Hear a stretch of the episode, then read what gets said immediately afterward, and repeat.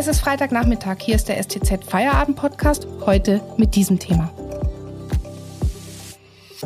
Seit Wochen schaut Deutschland täglich auf die Auslastung der Intensivbetten. Doch was genau passiert eigentlich auf einer Intensivstation?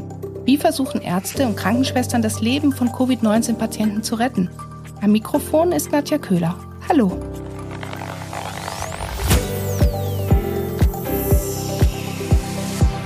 Mehr als 3580 Covid-Patienten befinden sich gerade in Deutschland in intensivmedizinischer Behandlung. 423 von ihnen liegen auf einer Intensivstation in Baden-Württemberg. Soweit die Zahlen. Doch die zeigen nicht, wie diese schwer erkrankten Menschen dort versorgt werden und mit welchen Tücken Ärzte und Pfleger dort zu kämpfen haben.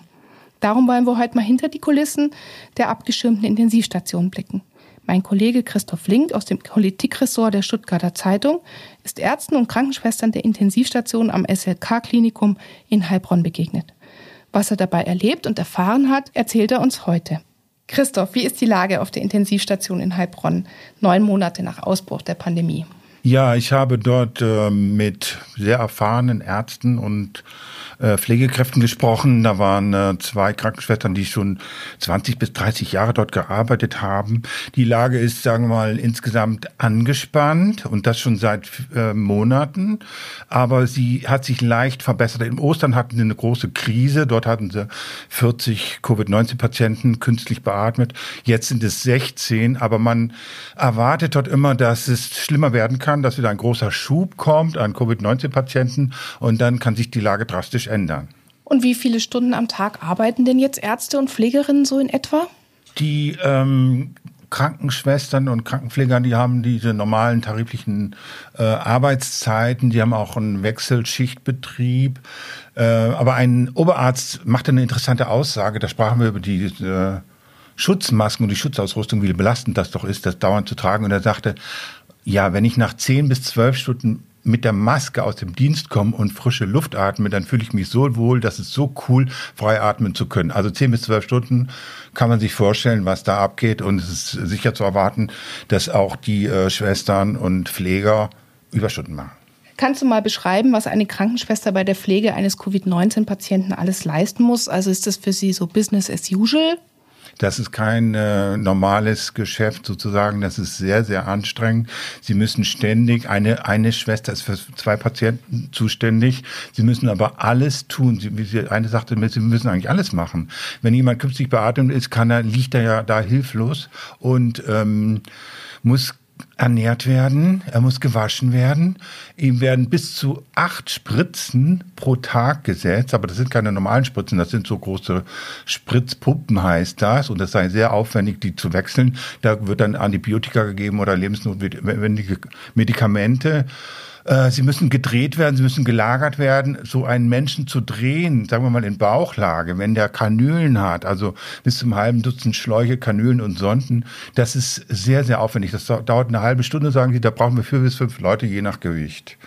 Es ist ein sehr anstrengender Dienst und man hat, wie gesagt, immer den Monitor vor sich. Man kann diese Körperfunktionen, also Blutdruck, Herzschlag und so, das können die ständig vom äh, am Display sehen, wie das bei den Patienten aussieht. Was macht den Ärzten und Pflegerinnen jetzt am meisten derzeit zu schaffen? Da ist natürlich einmal diese physische Belastung. Ständig guckt man auf die Monitore, wie geht es meinem Patienten. Da ist die körperliche Belastung, die habe ich ja gerade geschildert. Das ist aber ein Momentum dieser Corona-Erkrankung ist, dass das Virus wahnsinnig tückisch ist. Es ist heimtückisch. Die, äh, die Krankenschwestern haben gesagt, wir arbeiten so lange im Beruf, aber so haben wir uns das nicht vorgestellt. Dass der Patient ist auf einer stabilen Entwicklung und plötzlich schlägt's um und äh, der Zustand verschlechtert sich wieder. Das kann man an der Atemfrequenz sehen. Normalerweise hat man zwölf Atmungen pro Minute und die, wenn die künstlich beatmet sind und man merkt, oh, es geht ihm wieder besser, wir nehmen ihn vom Beatmungsgerät zurück und dann liegt er da zwei Stunden und plötzlich schlägt es wieder um und er hat wieder eine Atemfrequenz von 30. Diese plötzliche Verschlimmerung ist das, womit sie nicht rechnen, äh, womit sie einfach nicht klarkommen können und was eine große Unsicherheit bringt. Danke, Christoph Link, bis hierher. Wir sprechen gleich noch darüber, welche Mittel den Ärzten im Kampf gegen Corona zur Verfügung stehen und wie Ärzte und Pflegerinnen privat mit dem Coronavirus umgehen. Vorher machen wir kurz Werbung. Aktuelle Informationen zur Corona-Pandemie bekommen Sie jederzeit auf stuttgarter-zeitung.de oder in unserer STZ News App. Mehr Hintergründe gibt es mit einem STZ Plus Abo. Das kostet 9,90 Euro im Monat und ist monatlich kündbar. Außerdem, wenn Ihnen dieser Podcast gefällt, denken Sie bitte daran, ihn auf Spotify oder iTunes zu abonnieren. Unterstützen Sie Journalismus aus der Region für die Region. Dankeschön. Christoph, du hast uns gerade schon vom Alltag auf der Covid-19-Intensivstation erzählt. Hast du denn auch erfahren, ob die Ärzte im Kampf gegen Corona schon was dazugelernt haben? Also gibt es Medikamente oder Mittel, die in der Behandlung jetzt eingesetzt werden können und die den Patienten auch helfen? Der Chefarzt sagte mir, ja, man habe sehr viel gelernt.